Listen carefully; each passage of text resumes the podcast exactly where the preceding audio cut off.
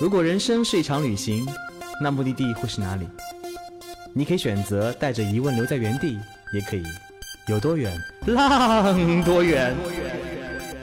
旅行不止吃住行，更不只是买买买。我们不说攻略，不灌鸡汤，时常走肾，偶尔走心。这里有最真实的旅行故事，最奇葩的囧途奇遇，最没有节操的激情四射。没有说走就走的勇气，没关系，带上耳朵，也可以有多远浪多远。本节目由全宇宙最奇葩的旅行公司稻草人旅行联合喜马拉雅电台联合推出。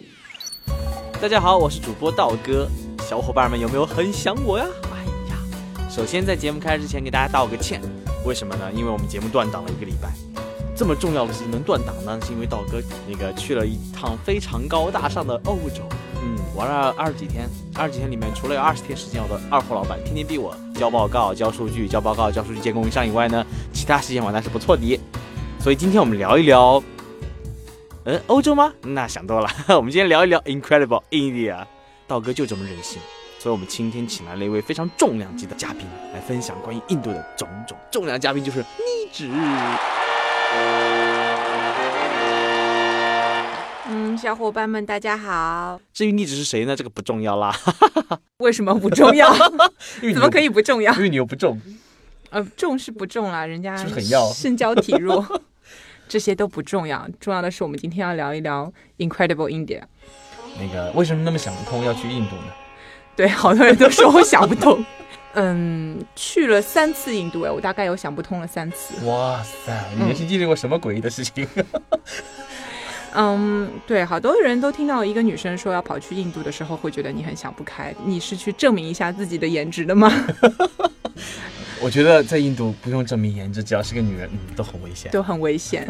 嗯，但其实去完三次以后，我觉得，其实去到第二次，我已经觉得我深深爱上这个国家了，没有办法不被它的各种是被洗脑了吗？没有，但你这种事情真的是靠讲没有办法，一定要自己去看一看。妮子在第一次是去印度的时候，应该大学的时候，对吧？嗯，然后去印度待了四十天时间，四十天时间，你是如何保证没有拉肚子的呢？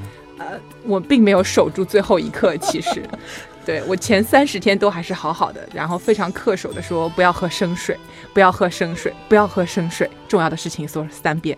但是，嗯，最后所以你在洗澡的时候边唱歌边边 边喝了一口，没有，我只是刷了个牙，啊不是啦，没有。呃，是因为天太热，实在太热了。那天走在街上人都要化了，然后也没有吃午饭，又热又饿。那走到一个小餐馆，坐下去之后，老板非常懂我的，递上来了一杯冰水。你是大口大口的喝下去了，对我咕咚咕咚把那一杯，大概一秒钟不到就喝完了。过了多会儿就，我还没走出那个饭店，就已经沦陷。所以确认不是冰的原因。嗯没有，那个只是一个非常冰的水，然后冰的原因是因为老板的那杯水是从他后院的深井里面打上来的深井水。哦，嗯哎，所以聊一聊那四十天为什么去的？嗯，第一次去的时候真是年少不懂事，我奔着一个 NGO 的实习的项目去的，那就为这个 NGO 服务了有三十天。那什么是 NGO 对吧？嗯，就是一个 non-government organization，就非政府组织。他们一般来说，呃，肯定不是政府创办的这样一个一个公益性的这种组织吧。好，那第二次去印度呢，是事隔八年以后，你作为稻草人路线设计者的身份，哇，听着好 fancy 的名字啊！对，然后是为了设计这个路线，然后也，当时我记得我去那个 NGO 服务的时候的那个 doctor 就跟我说，那个教授跟我说，我觉得你会再来印度的，然后就被他说中了。过了八年，抗战都胜利了，我还对他念念不忘，然后我就又去了，说，而且是跟二货老板特别请命，说一定要一定要让我去开发印度这个路线的，然后说。想我写了好多邮件，然后表达了我对印度的这种情感。他觉得你居然对这个路线目的地这么有情感，卖不掉你也去吧。二货老板那么抠门的人，居然会让你对，做一条卖不掉的路线？嗯，就说明我的热情真的很，我特别想不开，你是二货老板不是被你颜值所骗了吗？是我特别想不开。当时写完邮件还就是请二货老板吃饭的时候，呃眉目传情了很久吃饭了。居然啊！二货老板跟我们说，是因为他对印度充满了爱。好好好，那个问他吧那去了那么多次印度，有没有习惯印度的口音？印度听说有印度和印度河南话，对吗？嗯，对，印度口音我完全 hold 住，再学两句。嗯哎你快来报 India。报一下他们的数字好了。好嘞。One, two, three, four. One, two, three, four. 那个舌头特别的灵活，他们是这样讲的。然后，呃，说到那个印度河南话是这样的，我在那边呢，啊、也有偶尔会去找一些地接啊，这样子他们会带着我去旅行。他们专门找了一个会讲中文的印度人哦来带我旅行，他的名字叫 Mike，但是他的英文名字叫蒂。对，嗯。然后他的中文是告诉他告诉我他是在东北留学的，但我想来想去，觉得他可能是河南口音，因为他一直在跟我介绍那个城堡是轰撒盐制成的，那个城堡是轰撒盐制成的，好，等等一下就，红撒啊红砂盐对吧？轰撒盐的雕像，等一下，什么雕像？雕像，哦呀，不好意思，道哥又想歪了。轰撒盐的雕像，嗯对不起对不起白撒盐的雕像，白色大理石。这明显不是河南话嘛？就，但是我觉得他说的非常流利，我还是觉得他非常的厉害，因为中文真的还挺难对他们来讲。印度也有很多现在在了解我们中国的一群人吧，嗯，好，那既然说到这里的话，大家很多人对印度的了解，可能就是这个国家人很多，嗯、地方也不是太那么富裕人，而且非常多，宗教信仰非常的复杂。嗯还有就是可能比较负面的信息，就是对女性不是太安全。嗯，可以也某种程度上可以这样讲，但是你也懂，就是新闻有时候爆出来都是一些大家要看，就是很爆点的东啊，西。比如说中国新闻联播永远是中国一片繁荣，国外一片呃，对，前十分钟是在说中 呃世界人民生活在水深火热当中，嗯最后十分钟是我们在一片祥和的这个，你肯定很久没有看新闻联播了，顺序搞错了。一定是 不敢看。那真实情况是怎么样子的呢？嗯，真实情况是这样的，他们人口真的非常多，他们跟中国人一样多，但国土面积只有我们三分之一，嗯就是密度比我们大三倍。嗯嗯，简单的来做算术的话，然后你在大街上可能很少会看到女性在外面抛头露面，很多都是男性。然后他们也是一个民族的话，整个是以太阳的能量为主的这么一个国家，所以他会觉得男人是比较尊贵。嗯，然后呢，其实是一个非常保守的民族。嗯嗯虽然你不要看他们女生穿的都是纱丽，对不对？都是露腰的，然后花枝招展的，就颜值都很高，眼睛很大，鼻梁很高，天天在那边动不动就唱歌扭啊扭的，嗯，但其实是非常保守的。她们女生在大街上的话，你跟她搭讪，哪怕我是女生哦，我上去跟她搭讪，她们都会很害羞的一笑就走开了，嗯。然后男生的话有很多。因为人口多啦，所以说有很多文化啊，这种可能他的教育程度并没有那么高，所以会有一些很奇怪的行为的出现。嗯但总体来说，我都去三次了，我也没有经历过你们所想象的那些事情。然后包括第一次，我还是一个人在那边，我觉得也都还好。我还是相信这世上好人比坏人多哦。啊、所以其实我们听到的新闻、看到的新闻，可能只是片面的，嗯可能是因为这个地方，呃，文化教育并不是那么发展的好，嗯或者说人们的观念过于保守。我听说印度是没有合法的性没有那个性教育和这种啊呃类似的服务的就咱们天朝也没有合法的性交易。对不好意思，不好意思，这个对这个不能误导广大小伙伴对，但是他们也很多很穷嘛，也娶不起老婆，就会有这方面啊需求。嗯，而且可能那边男性的地位比比较尊贵，是啊，那个引号尊贵，所以在发生这种事情以后，可能对女性的保护又不是那么足够。是他们也会有一种有些事情做得说不得，所以在政府的一些举措上面也会有一些很奇怪的思路出来。但我觉得这个真的是这个大杂烩的文化当中非常小的一部分，它那里的。文化历史，然后包括留下来的那些建筑，还有现在那边可爱的人，嗯，我觉得这个真的只是里面的一滴墨而已。啊，所以，呃，印度除了我们听到的各种各样的比较危险的新闻以外，我想印度吸引你去那么多次，总归是它的原因。你刚刚提到了一个可爱的人，能不能聊聊在那边你遇到的比较让你感动的事情，或者让你温暖的小事？嗯，印度的人呐、我遇到的实在有太多太多的好人。嗯，有些就是会不计回报，包括突突车司机等等都会。然后还有一次呢，是我在帮稻草人的路线找供应商的时候，我觉得印度首先是菜，印度的咖喱什么的，呃，大家应该会很喜欢，所以我们找了一个项目，就是去学做一下印度菜。那呃，好巧不巧，我就找到了一个呃院子里面，就是房间很干净的那种独门独院的小院子，然后他们是说这家是可以接待做这个事情的。哇，一进门是很漂亮、很整洁的一个花园，整个跟外面的氛围不一样，你也能明白吧？就马路上都是牛啊、粪啊，可能，然后一进这个院子，哇，好干净，嗯，然后有一个非常慈祥的老奶奶，然后就跟我说了一下他这边的情况，他跟我说他从来没有接待过中国人在他们家做这个呃烧菜的项目，因为他他以前都还不认识几个中国人啊，可能他们家也办民宿嘛，有一些中国人会去住，但是也没有人跟他说过要学印度菜，所以他特别高兴，然后就拉着我聊了很久，嗯，然后聊着聊着就发现原来他们家这么整洁，或者是整个一家人给你的感觉都是非常彬彬有礼，嗯，很为你着想。他们的种姓一定很高。对他们的种被你猜对了，道哥，哎呦，嗯，道哥一向是哎，聪明伶俐的道哥，嗯，他的种姓是很高的，他是叫沙地里。也是什么意思呢？印度的种姓大概分为四个等级，嗯。嗯，第一个就是婆罗门，他他是神职人员，啊、就只是没有产业，然后为了印度教的这个神职而奉献的，那就是印度种姓里面最高级别的。最最高级别祭祀。但其实他们并不是很有钱，嗯，嗯，他他只是为钱不代表一切。对，钱不代表一切，他的权力和地位是比较高的。那第二个阶层就是沙迪里，他们就是呃，印度有分很多很多个土邦嘛，土邦的土邦主，他们的国王都是沙地里，包括他们手下的战士等等的这些阶层都是沙地里。也就是说，我去做饭的这家人家，他们告诉我，他爷爷的爷爷的爷爷的爷爷曾经是焦特布尔的王王公国王，然后贵族哦，，对是贵族，富几代了的都是，啊 官官几代了。官官八代。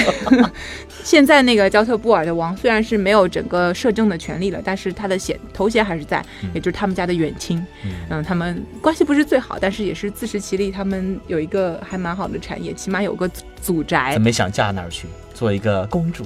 我当年我在就是中国博物馆看那些印度的展品啊，那些大宝石全部都是印度土邦主的出产，可羡慕了，觉得。但是想一想，要找一个满胡渣，然后跟你讲话 one two three 的这个，还是有点累满。身咖喱味。对，其实我在印度还有一个很怕的事情，就是坐地铁。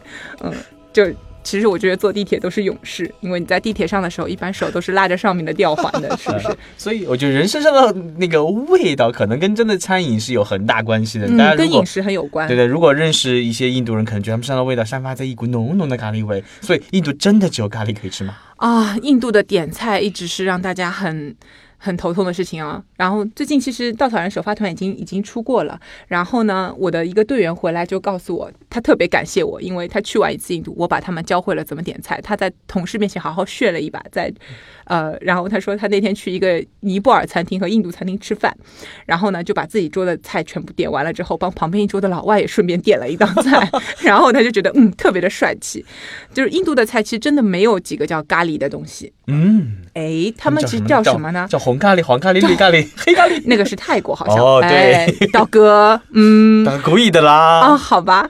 那其实，在印度的话，大部分的菜都叫玛莎拉，嗯然后嗯，也有玛莎拉蒂啊，不不，不好意思，玛莎拉蒂，它叫玛莎拉。玛莎拉是什么呢？就是很多的一种香料组合。然后他们有 tea 玛莎拉、mutton 玛莎拉、chicken 玛莎拉，各种东西都可以做玛莎拉。哎，卖个关子，其实你去学那个学做菜的时候，去那个老奶奶家的时候，她就会告诉你玛萨拉的真谛。其实只有三种香料，具体哪三种，你来了才知道。好吧，又卖了关子。那还有一点是，印度人吃饭是不是真的只用右手呢？还是只用手，不用筷子，不用叉子？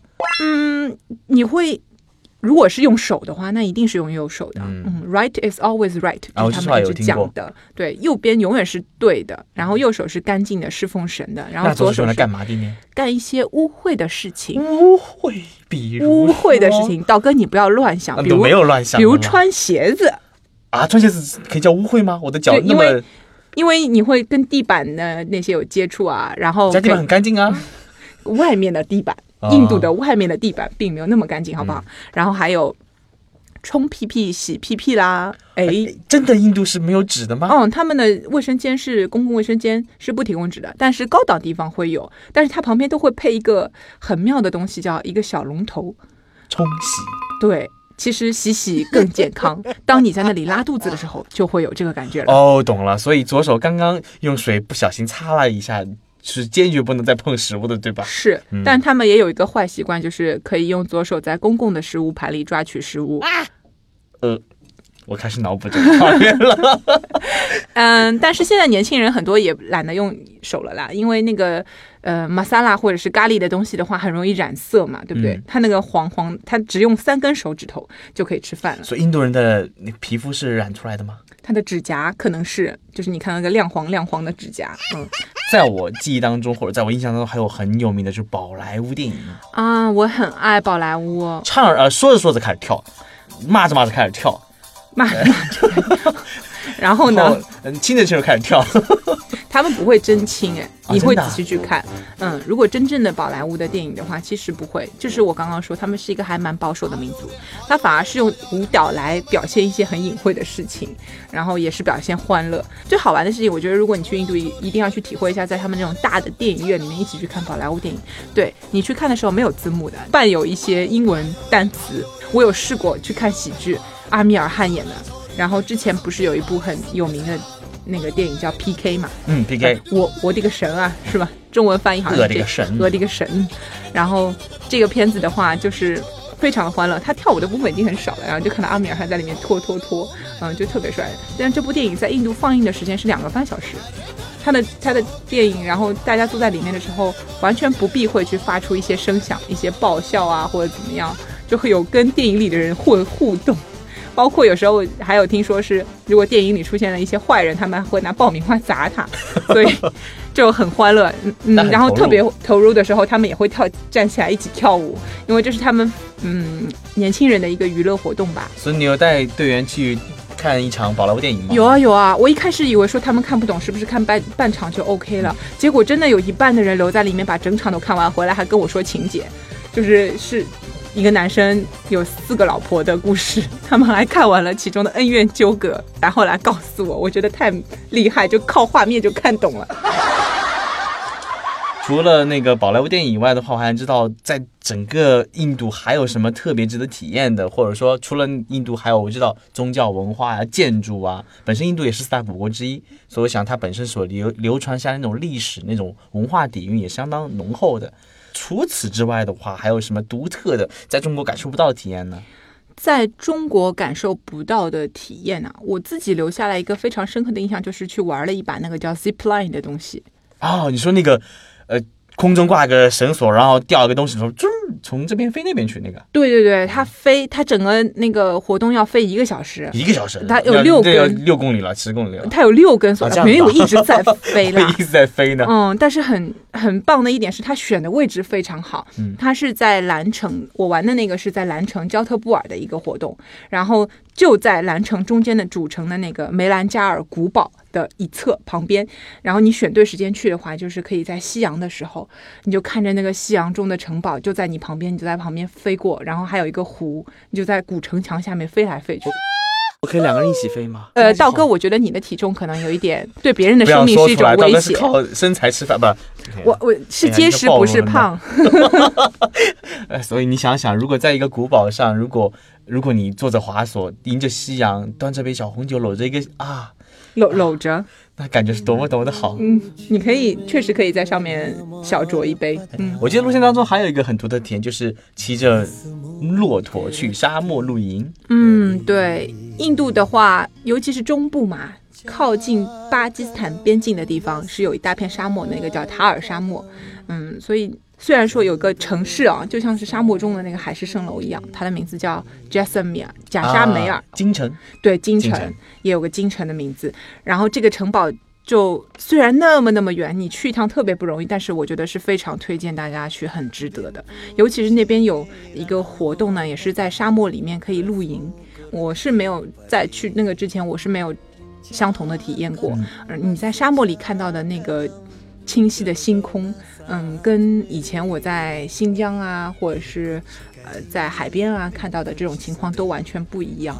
嗯，就是那种一望无垠，然后身边万籁俱寂的声音，嗯，就看到你头顶上的银河，然后下面是跟一群欢乐的小伙伴聊天。那天我们聊到凌晨四点多钟，然后没有一个人很没有一个人喊累。我觉得这是可能是沙漠赐给我们神奇的力量，就特别适合。嗯，如果你有心爱的妹子，我觉得一定要带她去，因为这地方她可以做到心爱。的妹子会跟你们一起聊到凌晨四点吗？我觉得下午四点就钻进帐篷了吧。嗯，我觉得你们可以找一个更偏僻的小角落，滚在沙滩上。躺在沙哦哦，滩上，躺在沙滩上，手握手望着望着星空，哇，多么的浪漫！